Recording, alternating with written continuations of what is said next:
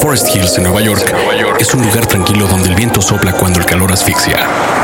Tiene 41.417 habitantes. Se caracteriza por estar rodeado de parques. Y Forest Hills también tuvo una pequeña contribución para el mundo. Fue el vecindario que vio nacer a los Ramones.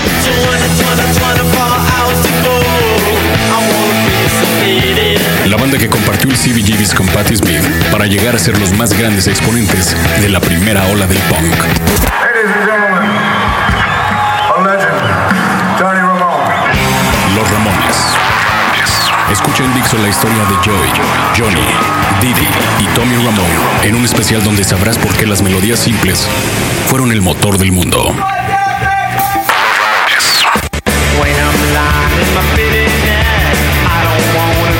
Escucha del 10 al 14 de marzo las opiniones del staff de Dixo sobre los Ramones, culminando nuestro tributo con un especial dedicado a la banda pionera del punk. Entrevistas e investigaciones llegarán a tus oídos gracias a la rapidez de ejecución de Dixo y Prodigy MSN. Los nuevos especiales de Dixo, una nueva forma de comunicar que después todos imitarán.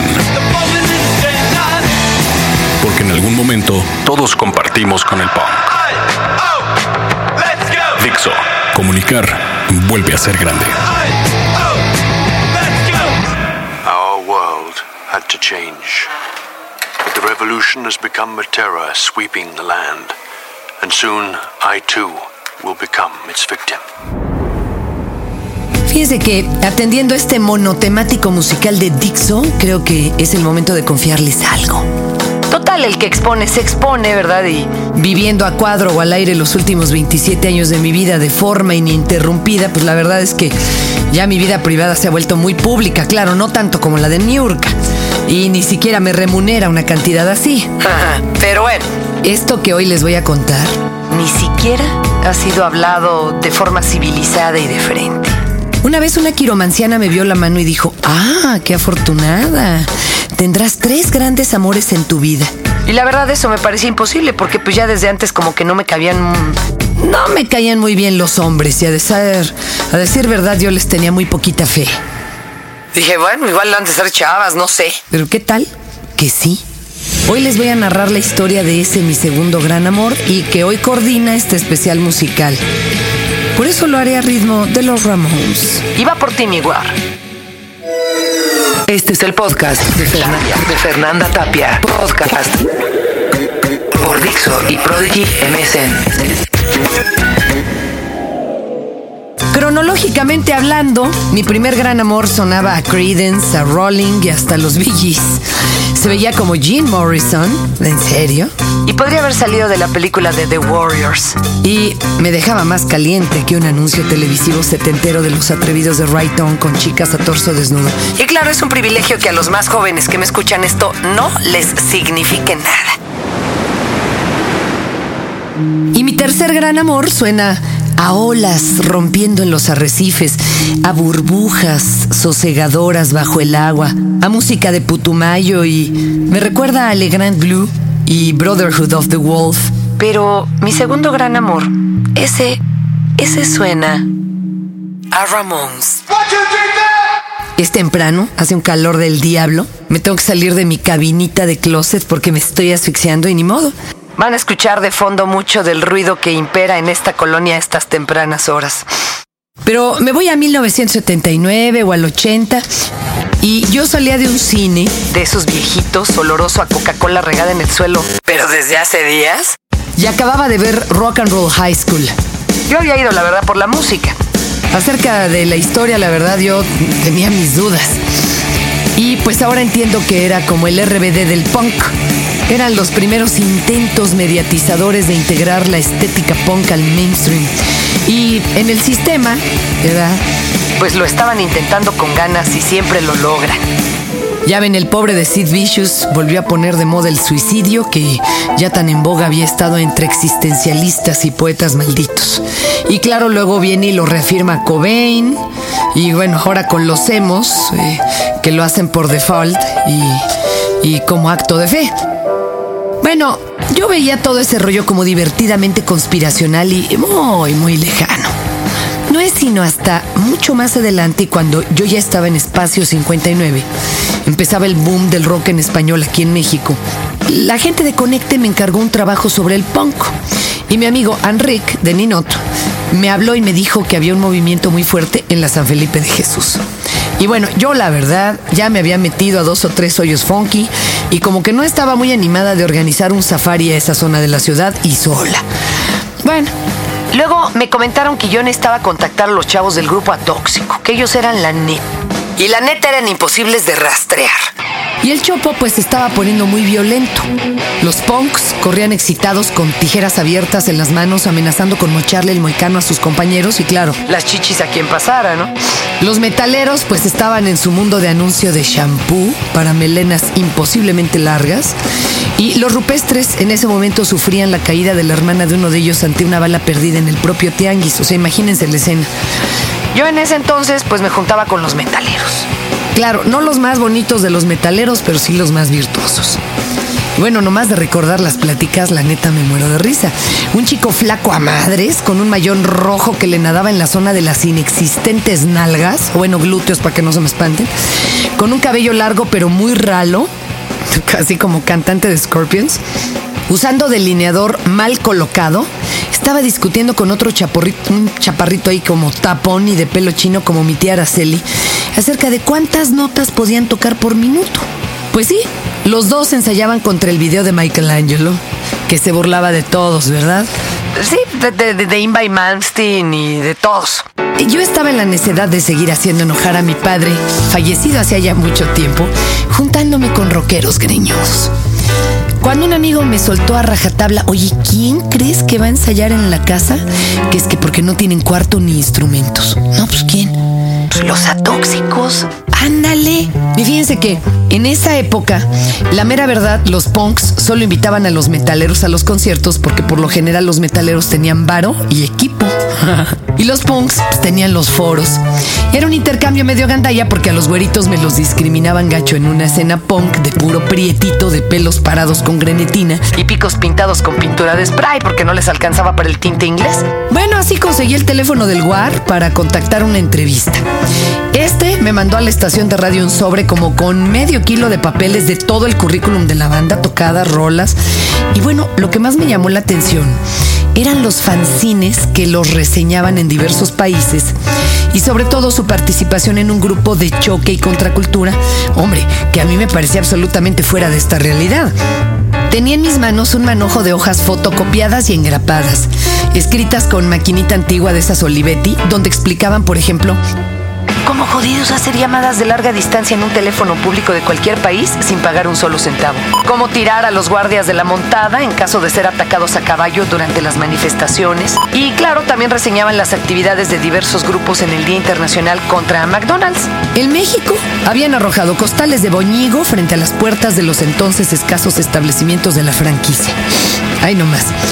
Al final de la revista venía una lista de marcas a boicotear por diversas razones, como por ejemplo la Shell y Domino's estaban en contra de la legalización del aborto en Estados Unidos, porque aquí, bueno, eso ni se hablaba. Que tal marca de carro y tal de computadora por ser subsidiarias de armamento. Y bueno, la pinche lista seguía y seguía y seguía y terminaba uno teniendo que vivir como menonita para vivir políticamente correcto y con la conciencia limpia.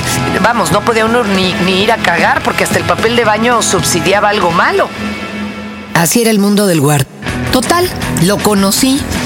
Me fui a presentar con ellos al Chopo y estuvo bien cabrón porque yo llevaba puesto un vestido de pitufina azul con escotote. Y a la entrevista acudieron los más alivianados. El guitarro, que no hablaba nada, se tocaba el cuello con ambas manos y siempre tenía el rictus de angustia interminable. El vocal, que mantenía su casa siendo albañil de lunes a viernes y echando colados algunos sábados. Y el War, que ya era el mejor baterista de la escena.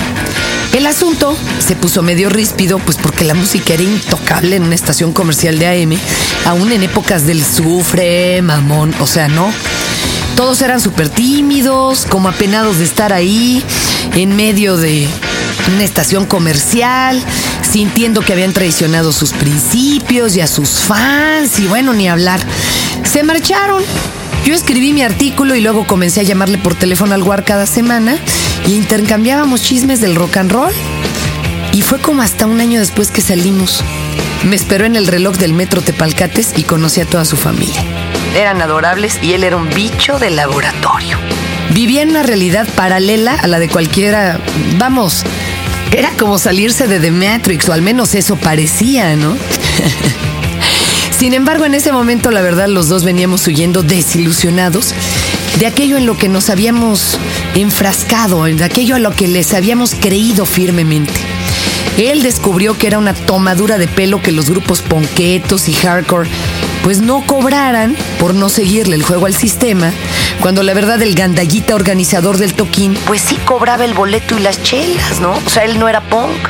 O que aquellos próceres de la contra salieran a pasar miserias y entrevistar al subcomandante Marcos, cuando en verdad con eso se justificaban y recibían cuantiosas sumas de apoyo de diversas organizaciones civiles en Estados Unidos y Europa. O sea, se metían la lana estos cabrones. Viajaban del sablazo y andaban por la vida de gaznates aventureros, como dijera mi abuela. Bueno, está bien. Si hasta Cristo para poder tener un sudario prestado requería de un rico o alguien que trabajara para que se lo prestara, ¿no? Y así era esa escena. Punks, hardcore, cándidos, caraduras, pero era difícil no vivir de otros. ¿Cómo seguir criticando el sistema y checar tarjeta de 9 a 5? Piensen en la película Cuadrofinia, esta es la tragedia del personaje de Sting. Moth de fin de semana, maletero de hotel de lujo como oficio. Y bueno, yo venía de otra desilusión. Yo venía de una desilusión de mis asuntos espirituales y de búsqueda interior.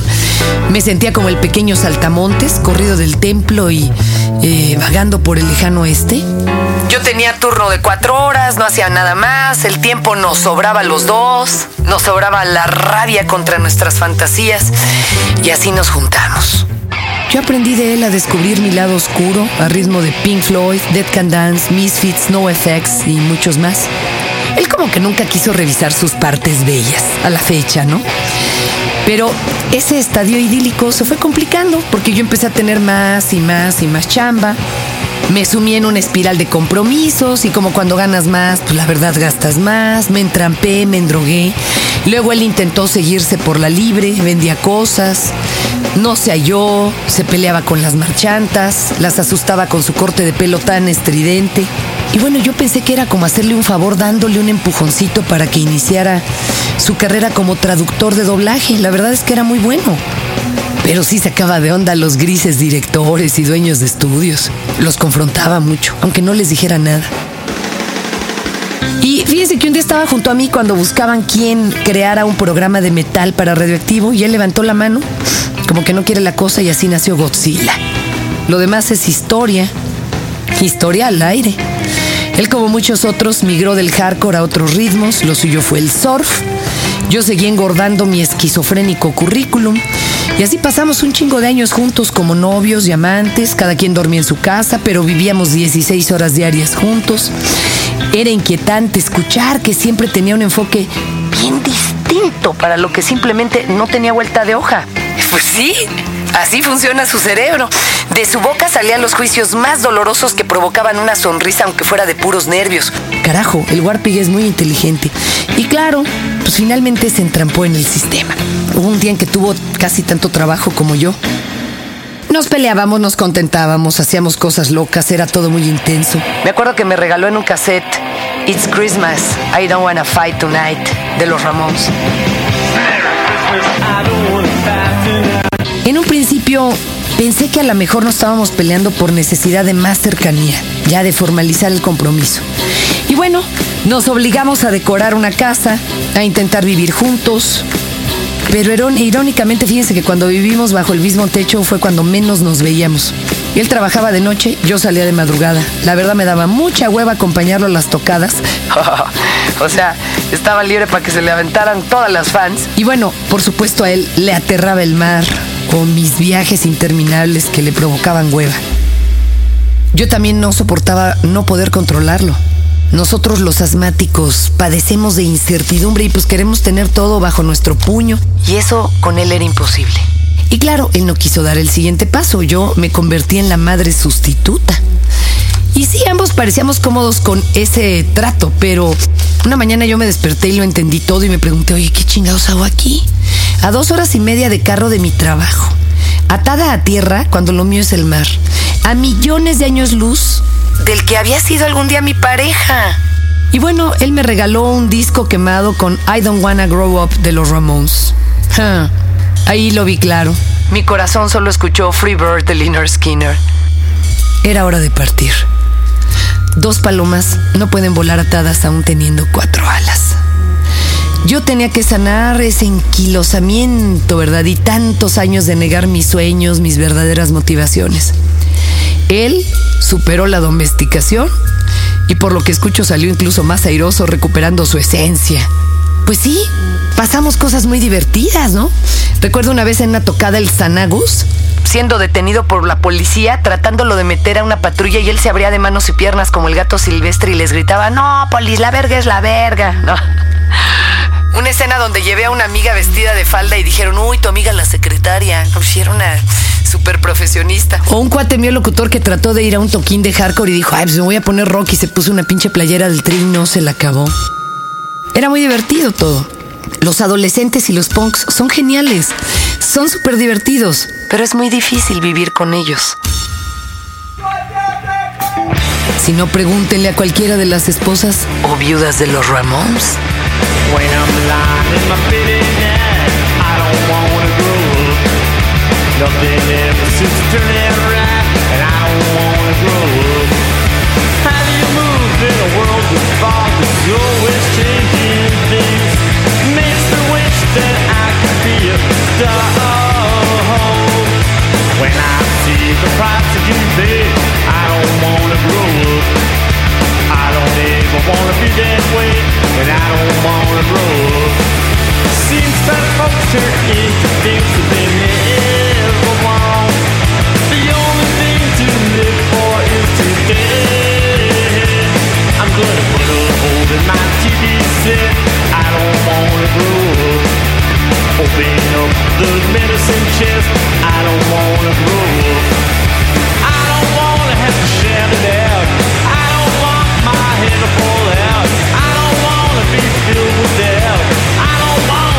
I don't wanna have to learn to count. I don't want the biggest amount.